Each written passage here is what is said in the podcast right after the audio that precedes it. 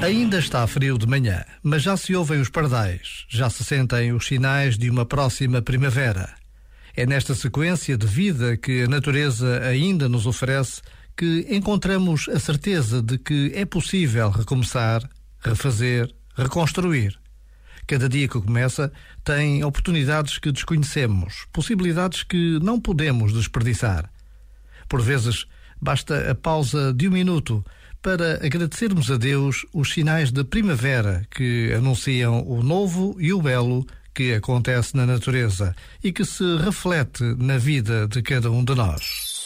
Este momento está disponível em podcast no site e na app.